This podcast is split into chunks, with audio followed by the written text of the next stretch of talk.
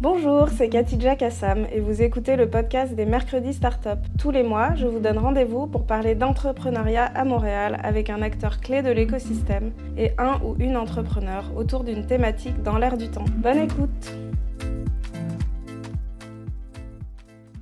Alors aujourd'hui, on parle de la problématique de trouver un cofondateur ou une cofondatrice pour sa startup. Euh, c'est une des choses les plus importantes euh, lorsqu'on lance sa startup, mais c'est aussi très difficile. C'est important d'investir du temps pour constituer euh, la meilleure équipe fondatrice possible. Et ça vient avec des enjeux, des erreurs à ne pas connaître, à ne pas commettre, et une répartition claire des rôles entre les cofondateurs. Et pour adresser tous ces sujets, j'accueille Guillaume de la base entrepreneuriale et Kevin de Epoch. Bienvenue. Merci beaucoup. Euh, Kevin, tu es donc cofondateur de Epoch. Est-ce que tu peux nous raconter un petit peu l'histoire, euh, la jeunesse de, l'entreprise? Comment, comment vous vous êtes trouvé avec euh, Jean-Maxime, ton cofondateur? Jean-Maxime Larouche, exact. Merci. bah oui, Epoch, en fait, ça a été initialement conçu par, par Jean-Maxime il y a bientôt en 2019, donc ça commence à faire. Lorsqu'il faisait ses, ses, études, il s'est rendu compte qu'on était capable euh, de reproduire des systèmes de neurones qui existent dans le cerveau humain. Et donc, il a développé l'aspect technologique avec des modèles d'intelligence artificielle. Moi, je l'ai rencontré euh, plusieurs mois après qu'il ait fait la, première preuve de concept technologie par euh, une connaissance commune. Je faisais un shift dans mon tout début de carrière. je passais du monde du conseil à la vente. Jean-Maxime voulait entamer la commercialisation de l'époque. En fait, je suis venu lui donner un coup de main à la base pour faire l'étude de marché, et faire les premiers pitchs de vente et comprendre à qui le vendre, les problèmes, etc. Et l'aventure est partie de là parce qu'en fait, je suis, euh, j'ai jamais quitté, euh, l'aventure.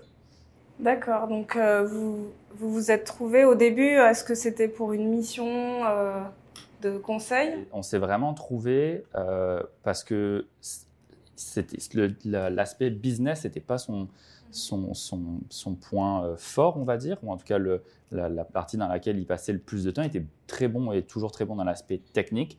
Et moi, j'avais déjà cet appétit pour le, développement des affaires. J'avais travaillé avec des grandes entreprises en étant, euh, consultant. Donc, j'avais déjà vu, puis j'ai étudié aussi à, HEC en commerce, en économie à l'Université de Montréal. J'avais déjà cette facilité, en tout cas, à comprendre, à présenter, à poser les questions. Et, euh, donc, je l'ai aidé sur l'étude de marché. Et en fait, une chose en, en entraînant une autre, ben, on s'est partagé les rôles dans, les, on va dire les 24 premiers mois euh, où je prenais beaucoup l'aspect développement des affaires, parler avec les clients, trouver les clients, les stratégies, etc. Et lui était beaucoup sur l'aspect euh, l'aspect tech. Ben, c'est sûr que quand tu es deux cofondateurs et que tu lances un projet, tout le monde porte un peu toutes les casquettes. Mais c'est un peu la, la division qu'on a fait au début quand je suis arrivé. Mon rôle, c'était le développement des affaires, la pré-commercialisation, la commercialisation. Et lui était sur l'évolution de la technologie. Puis ensuite, s'en est suivi ben, les programmes d'accélération, les pitchs avec des investisseurs, levée de fonds, etc. etc. Donc c'est vraiment une question de, répartition des compétences aussi qui, est clé. Guillaume, toi tu accompagnes aussi euh, beaucoup d'entrepreneurs euh, dans, leur, démarrage et, notamment euh, sur ces questions-là. Comment, euh, qu'est-ce que qu'est-ce que tu peux nous, nous apporter de, de plus comme, euh, comme, comme commentaire sur, sur ce sujet? Ben, on, a accompagné euh, l'équipe d'IPOC, notamment Kevin, à travers le parcours Rémi Marcoux à la base, à travers l'accélérateur Banque Nationale aussi. puis c'est un exemple classique d'une belle équipe d'étudiants ou d'anciens étudiants de notre campus qui ont des, des, études, des profils, des compétences vraiment complémentaires. C'est ce qu'on essaie de, de, mettre en place le plus possible euh, sur, le campus de l'Université de Montréal, de Polytechnique et d'HEC, sur les autres campus universitaires aussi, euh, d'être en mesure de, s'assurer que les étudiants se rencontrent puis euh, créer des équipes qui sont complémentaires. c'est pas facile, hein, de bâtir son, équipe de cofondateurs. on, cherche à trouver les bonnes personnes, on cherche à trouver des gens qui vont nous compléter, mais aussi à être avec des gens avec qui on va bien s'entendre, qu'on va pouvoir travailler pendant longtemps on dit souvent dans la vie, euh, qui se ressemble s'assemble, mais on dit aussi souvent les contraires s'attirent. Fait là, quand on fait face à ces deux phrases-là, qu'est-ce qu'on fait pour former une équipe entrepreneuriale? Euh, ben, nous, ce qu'on dit à la base entrepreneuriale, c'est qui se ressemblent s'assemblent. Ça, c'est sur les valeurs, c'est sur la vision. Il faut trouver des gens qui ont des valeurs communes avec soi, qui ont la même vision, ou en tout cas qui sont capables de s'entendre sur une vision pour le projet de l'entreprise. Alors que les contraires s'attirent, ben ça, c'est sur les compétences. je, suis curieux de voir un peu, Kevin. Euh, on, a cru comprendre quand même qu'au niveau des compétences, effectivement, vous êtes complémentaires, vous avez des forces différentes qui font que l'équipe peut, avancer dans la bonne direction.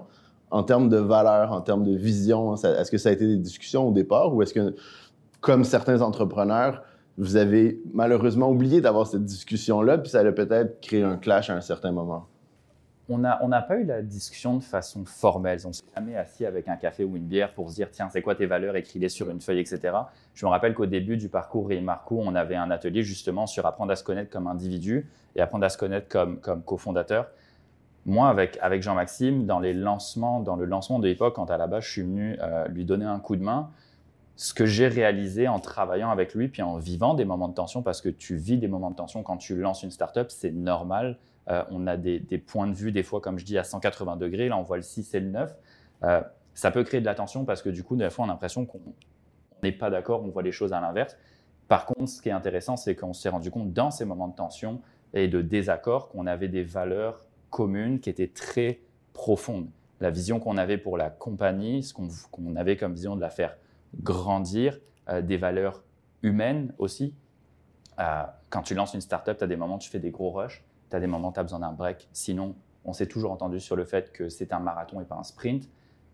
Trouver des personnes avec lesquelles tu te retrouves sur des valeurs comme ça, de dire, regarde, je suis brûlé, je prends 4 jours de break, sinon je ne suis pas capable de le toffer, puis que la personne dit, tu sais quoi, prends-en 6, puis je vais prendre ce que tu as à faire pendant ce temps-là, comme ça tu reviens booster. Ce genre de moment, ce genre de discussion, c'est les discussions que tu as quand tu as des clashs, c'est pour moi des moments de vérité, des eureka où tu dis, je suis capable, puis j'ai le goût de continuer l'aventure avec cette personne. Euh, quand on, quand on s'est parti en business, l'atelier qu'on faisait avec Jocelyn au parcours et Marcou, c'est se lancer une business avec euh, cofondateur, cofondatrice ou une gang. C'est comme un mariage. C'est comme, faut que tu dates avant de te marier. Ben, c'est un peu ça ce qu'on a fait. On s'est daté en apprenant à travailler ensemble. Puis quand j'ai su qu'on était capable de travailler ensemble, qu'on avait des valeurs communes. C'est là où on s'est entendu, puis on a dit, OK, go, je, jump avec toi dans l'aventure, mais au complet. Et que j'ai quitté ma job après ça, puis tu te mets dans l'insécurité, tu te mets dans le trouble au complet, mais parce que ton buddy, tu sais que tu peux lui faire confiance, puis tu sais qu'il est 100% avec toi. Tu as besoin, besoin d'avoir ce feeling parce que plus tu avances, plus les, les moments difficiles sont forts et viennent te chercher. Fait que tu as besoin de savoir qu'au fond, la personne est toujours là, puis tu es aligné sur, euh, sur ce qui t'unit, les valeurs. Tu as parlé de moments difficiles, de tensions. C'est quelque chose qu'on parle pas beaucoup de, nos programmes euh, à la base, mais euh, c'est quelque chose qu'on fait puis dont on est fier parce que ça fonctionne. Un des premiers, pas ateliers, mais on appelle ça un bootcamp qu'on fait avec nos entrepreneurs. On les sort de Montréal, on les amène dans les bois, puis on fait un week-end, un week-end de survie en forêt avec des objectifs, des obstacles, une espèce de mise en scène, mais où les entrepreneurs rapidement font face à énormément d'incertitudes. Les équipes entrepreneuriales font face à des tensions parce qu'il y a des décisions qui doivent être prises. Ils font face à des clashs de valeurs qui, leur sont imposés rapidement. On leur fait vivre finalement quelques années de tensions entrepreneuriales très rapidement, de façon condensée. C'est pas un PowerPoint où on leur dit les, les do's and don'ts de, de, de la cofondation dans l'entreprise. On leur fait vivre vraiment une expérience. Euh, puis, faut l'avouer, il y a des gens qui se sont rendus compte dans ce bootcamp-là que peut-être qu'ils n'étaient pas avec les bons cofondateurs parce que, oui, ils ont des, une complémentarité des compétences, mais des visions, des valeurs complètement différentes. Puis, on le fait dès le début parce qu'on veut, on veut s'assurer que les équipes qui sont avec nous ben, sont des équipes de cofondateurs qui vont avoir des valeurs communes. Il y a quelques équipes qui se sont séparées après ce bout de camp-là, mais surtout, il y a des équipes qui ont appris à se connaître puis à travailler ensemble. Puis quelques mois, quelques années plus tard, lorsqu'ils font face à de vraies tensions, ben ils se rappellent de ce premier bout de camp-là où ils, ont eu à définir leurs valeurs, ou des fois on dit les non négociables, euh, puis à, réfléchir ces éléments-là ensemble. Oui, c'est vrai que ça demande, euh, ça demande de la vulnérabilité, ça demande à, donner sa, sa, confiance euh, à l'autre. Et en fait, c'est ce qui rend les équipes fortes et aussi peut-être qui donne, qui est gage de crédibilité aussi. Euh, j'imagine que lorsque vous rencontrez euh, des investisseurs ou autres, euh, c'est le genre de questions qu'on vous a ouais. posées. C'est au début, je pense qu'on le sous-estime quand on est peut-être jeune, puis qu'on n'a peut-être pas ce recul de la vie, tout simplement, de ce que ça peut avoir de, de, la réalité des relations humaines. Nous, on a parti ça, on avait 26, 27 ans. Le fait de vivre ça au début, quand tu avances et qu'ensuite tu en viens à parler avec des investisseurs, puis que tu demandes à des gens euh, d'investir des centaines de milliers ou des millions dans ta compagnie, en ce qu'on appelle early stage, au début, on se les fait dire par beaucoup d'investisseurs, ils investissent quasiment plus dans les fondateurs, fondatrices, que dans le produit et le business. Parce qu'au début, c'est pas que tu n'en as pas, mais un rien peut faire un shift euh, sur, euh, sur ton product market fit. C'est ultra crucial pour les investisseurs de comprendre et de voir et de sentir que l'équipe fondatrice est forte. Mais très rapidement, puis nous on l'a vécu l'été dernier suite à notre levée de fonds, embaucher du monde, c'est la même chose.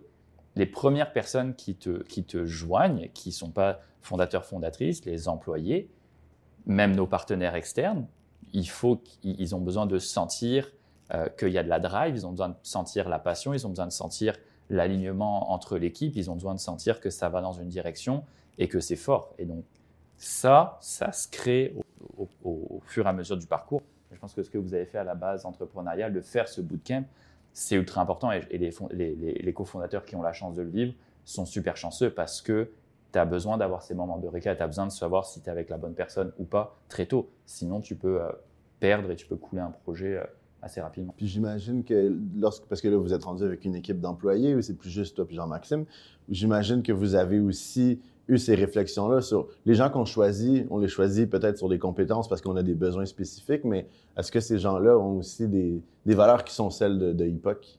Ah, ben nous, c'était indispensable. Puis les, les, compétences, que nos premières embauches, on est une équipe de 10 personnes.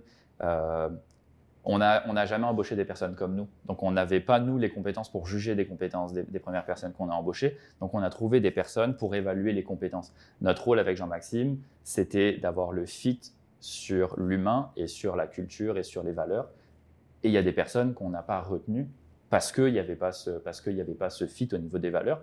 Parce que quand tu construis une équipe de 10 personnes, une personne, c'est un rôle clé dans la compagnie et tu as besoin de savoir que de un, tu peux lui déléguer d'un point de vue de l'exécution et des compétences, mais de deux, que tu es capable aussi d'avoir ces mêmes discussions euh, et ces moments de tension, tu as besoin de pouvoir les vivre aussi avec ta, ton équipe cœur au début, parce que ben, on se retrouve sur euh, ce set de valeurs communes.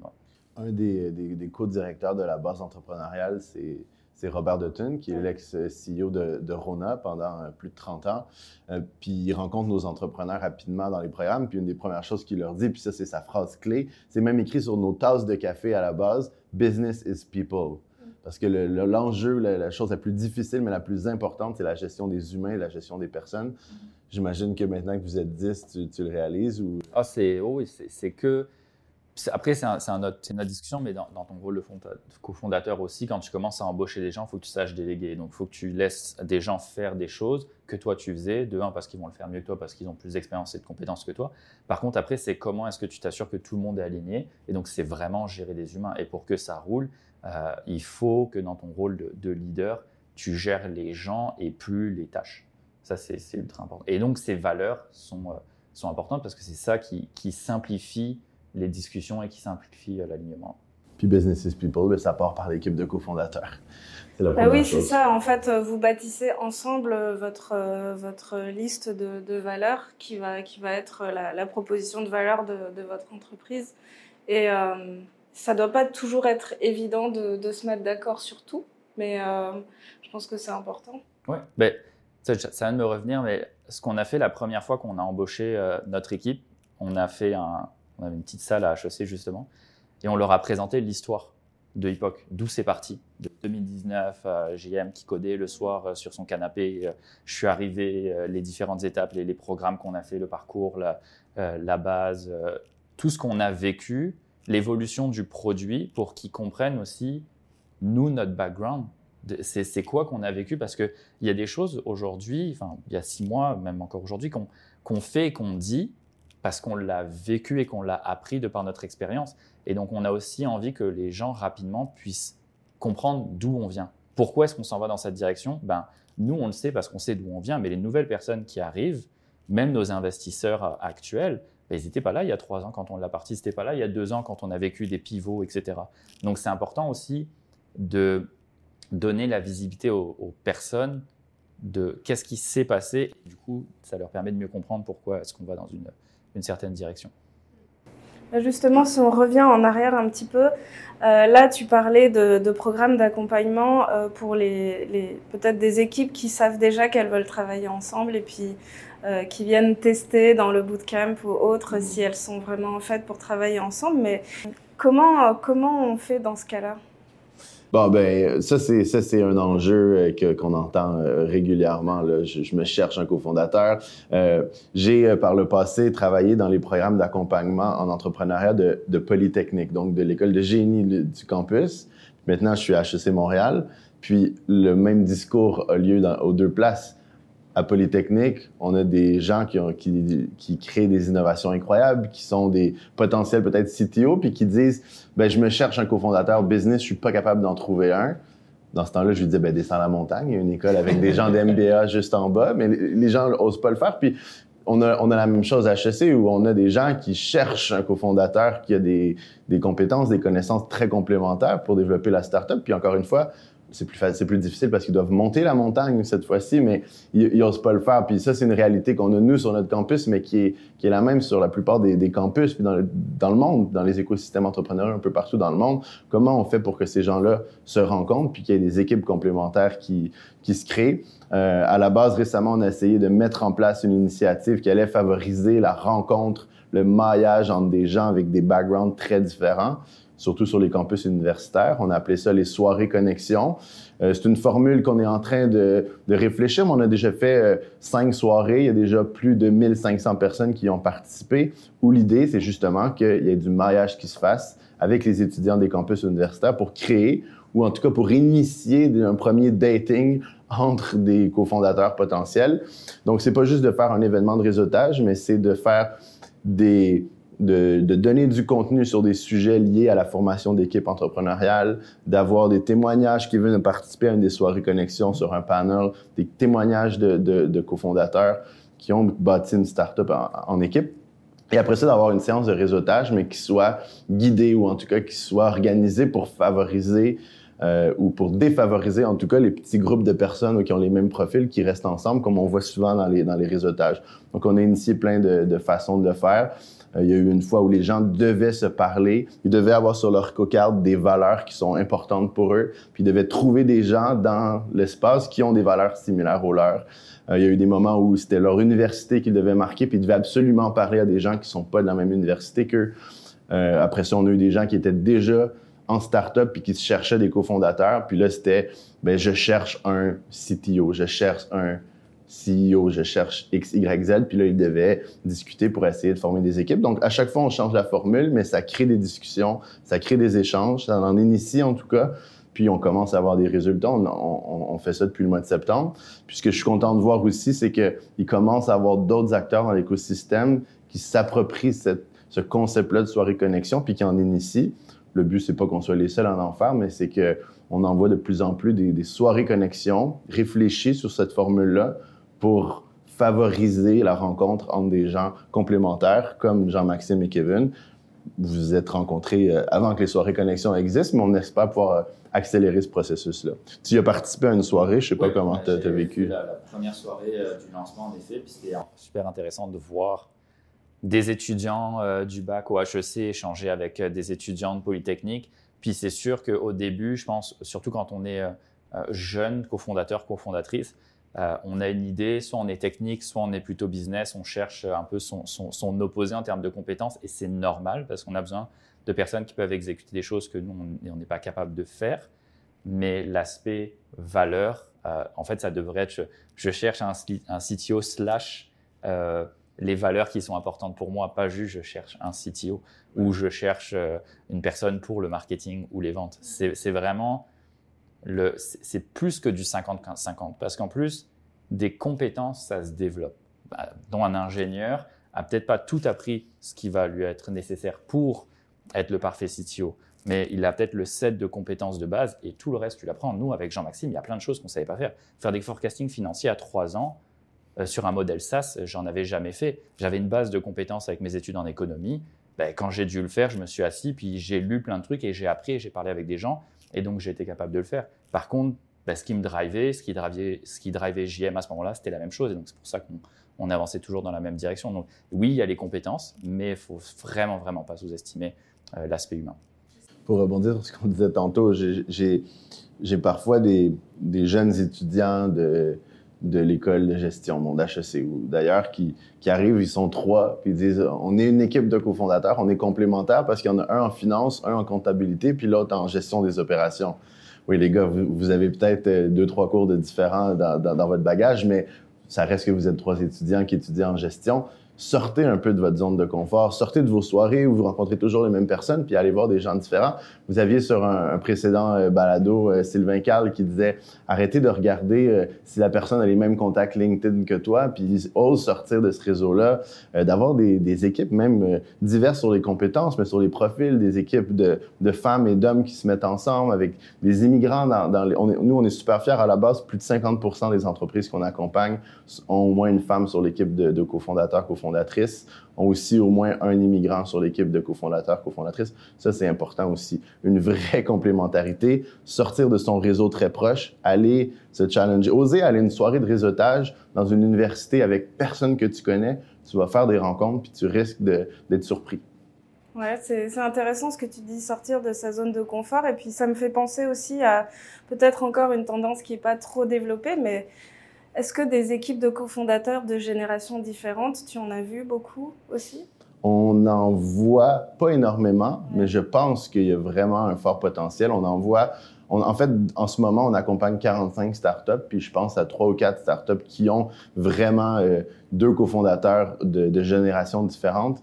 Puis effectivement, ça fonctionne très bien. Ça fonctionne super bien parce que souvent, ben, il y en a un des deux qui a peut-être déjà lancé une, deux, trois entreprises, qui a un bagage, puis un, un jeune étudiant avec lequel il y a une complémentarité, mais l'expérience du, premier est super, euh, est super importante. Donc aussi, euh, j'aime le point que tu apportes parce que d'avoir trois jeunes de 21 ans qui en sont à leur premier rodéo versus peut-être aller chercher quelqu'un, des des, professionnels dans la début quarantaine qui euh, sont tannés de leur emploi 9 à 5 dans une grande entreprise puis qui auraient envie de vivre l'aventure entrepreneuriale, il y en a. Il y en a beaucoup à Montréal. Donc ça aussi, de sortir de ce réseau-là, c'est une idée géniale. Puis je pense d'ailleurs que ce sera peut-être le sujet d'une prochaine soirée connexion.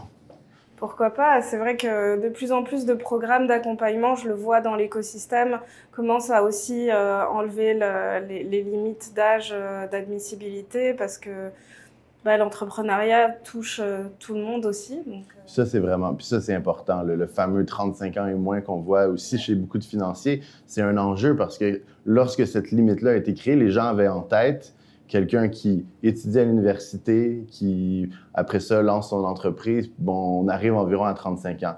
Mais quand ça, ça a été mis en place il y a très longtemps, les gens, ce qu'ils avaient en tête en créant ça, c'était, imaginer un jeune blanc québécois qui se lance puis qui suit ce processus-là. Mais on le voit, les statistiques le montrent, les femmes en moyenne entreprennent à 37, 38 ans, les immigrants aussi plus âgés. Donc, on est en train, on n'est pas inclusif lorsqu'on a cette limite d'âge-là. Donc, c'est important de la retirer effectivement. Et euh, peut-être pour terminer, si vous aviez vraiment quelques conseils à, partager avec euh, des, jeunes ou des moins jeunes qui veulent se lancer et qui cherchent un ou une cofondateur, euh, qu'est-ce, que, ce serait ben, Je rebondirai sur le, point de Guillaume. Premièrement, sortez de votre zone de confort et de votre réseau. Sortez de votre réseau parce que votre réseau, c'est des gens par défaut qui partagent euh, énormément de choses avec vous sur peut-être des, visions, une, certaine façon de voir les choses. Donc sortez, allez à, 100, à 190 degrés. Euh, si vous êtes business, allez parler avec les ingénieurs, changez de culture. Par exemple, Jean-Maxime vient de Québec, je viens de France, j'ai grandi à Tahiti. on a des cultures différentes. Euh, on a la langue en commun, mais vraiment essayer d'aller dans un environnement où vous n'avez pas l'habitude d'aller pour trouver des personnes qui ont une perspective différente pour avoir cette complémentarité de vision. Puis ensuite, je dirais que faut, mettez-vous dans le trouble. Faites-vous un mini bootcamp, je sais pas là. Partez une semaine en camping dans un endroit où il n'y a pas de réseau, il n'y a pas d'eau courante, il n'y a rien. Mettez-vous au défi dans des moments où vous êtes obligé d'être vulnérable pour voir comment une personne euh, va réagir, puis si vous êtes willing de partir les 5, peut-être 10 prochaines années de votre vie avec cette personne. Parce que quand tu lances la business, tu sais pas là quand est-ce que tu vas la vendre, faire un exit, si, si, même ça va réussir. Mais une fois que tu es dedans, c'est un mariage. Tu es parti, puis tu pas le train, puis tu sors pas au milieu de l'aventure. Donc, faut se tester autant que possible au début, dans des moments de difficulté où on est obligé d'être vulnérable pour voir est-ce qu'il y a un fit avec la personne. Fait que ce serait vraiment aller à 190 degrés de, vous euh, et euh, à 180 degrés et ensuite euh, mettez-vous dans un moment de difficulté pour voir est-ce que ça fit au niveau des valeurs.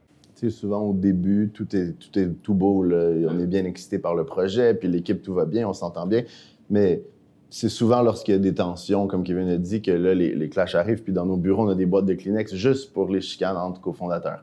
Puis, faites-vous accompagner, ça c'est une chose, parce que dans les incubateurs à Montréal, on n'accompagne pas juste la start-up, on accompagne surtout les individus, puis le savoir-être entrepreneurial. Soyez accompagnés, faites les choses bien aussi, écrivez, ayez des contrats entre vous, parce que c'est quand ça commence à aller mal que les, choses se passent moins bien. Donc c'est important d'être accompagné, de bien faire les choses d'avoir les réflexions, puis de sortir de sa zone de confort en, équipe, parce que c'est là que les clashs de valeurs, les visions commencent à, se shaker.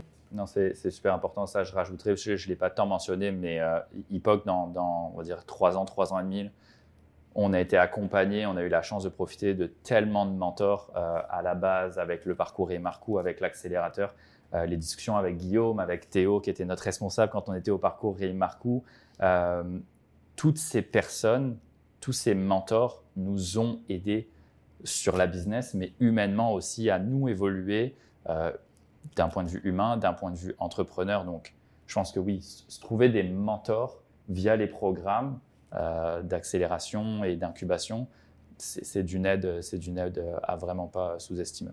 Si vous ne savez pas où aller, vous appelez la conciergerie de Startup Montréal, puis on, va vous aider à naviguer dans l'écosystème. C'est vrai que pour euh, du coup finir la boucle, euh, c'est aussi grâce à la conciergerie qu'on trouve nos, sujets de discussion des mercredis Startup. Et, et effectivement, la problématique de trouver un cofondateur euh, elle, est, vraiment là et, euh, et, elle est beaucoup entendue lors de ces séances d'orientation. Donc, euh, merci d'avoir partagé ton témoignage, ton expérience, ton expérience aussi. Je suis sûre que ça va beaucoup aider nos auditeurs et puis les entrepreneurs en général ici.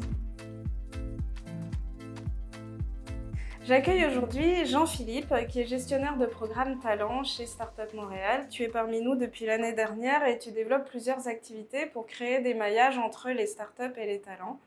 Alors aujourd'hui, si tu devais partager quelques conseils avec nos auditeurs euh, en termes de la thématique euh, cofondateur, qu'est-ce que ce serait? Ben, Merci de me recevoir aujourd'hui, Cathy. Déjà, ça me fait plaisir de faire partie de l'équipe. Ça fait déjà un an aujourd'hui. Donc, ah, euh, on célèbre. Oui, c'est la semaine en fait de mes un an. Donc, euh, c'est cool de célébrer ça ensemble avec cette entrevue.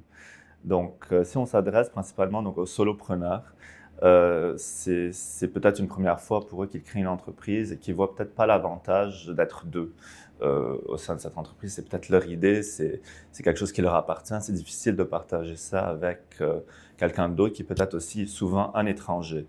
Mais il y a plusieurs avantages donc d'être deux fondateurs, surtout au début, aux prémices de, la fondation de l'entreprise.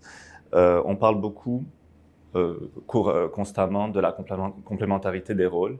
Pourquoi est-ce que c'est important d'avoir des rôles complémentaires sans trop s'intercepter? Un, parce que au début, on va devoir porter plusieurs chapeaux. c'est des chapeaux qu'on porte pas naturellement comme en comptabilité, en développement d'affaires, que ce soit aussi en gestion de produits, en marketing. Donc, on va beaucoup s'éduquer là-dessus. On va essayer de partager ces rôles entre ces deux cofondateurs. Donc, euh, un deuxième point très important, c'est de pouvoir euh, définir ensemble les valeurs de l'entreprise qui sont la base même donc de la marque employeur. Euh, la raison principale aussi, euh, l'atout principal de votre entreprise lorsque vous, vous allez attirer vos premiers employés, c'est cette marque employeur, c'est ces valeurs partagées. On peut être différent à plusieurs niveaux, euh, avoir diverses opinions sur différents sujets, c'est sain, c'est constructif, mais quelque chose qui va avoir en commun, c'est les valeurs même de l'entreprise, euh, qui ensuite vont être donc euh, véhiculées au sein de l'équipe, euh, qui risque de grandir au fur et à mesure. Donc, je valoriserai ces deux points principalement, donc complémentarité, valeur. ensuite, je parlerai aussi au niveau des profils de la diversité. Quand on parle de diversité, c'est la diversité des genres, mais aussi des différentes euh, communautés sociaux, euh, qui font partie donc des rôles exécutifs. Donc, de plus en plus de femmes, de plus en plus de minorités visibles. Euh, tout ça, ça va vous, permettre, un, d'avoir une richesse au sein de l'équipe, d'attirer des gens aussi un peu comme vous, et aussi d'avoir accès à plus de financement. Donc, euh, c'est un atout important. Euh, pensez diversité, surtout au début. C'est vraiment la base même de la fondation de votre entreprise et sa force principale. Ok, bah, merci beaucoup pour euh, tes conseils, JP. Ça fait plaisir, merci. Rendez-vous le mois prochain pour une nouvelle édition. Merci pour votre écoute. N'oubliez pas de vous abonner à notre podcast pour ne rater aucun des épisodes.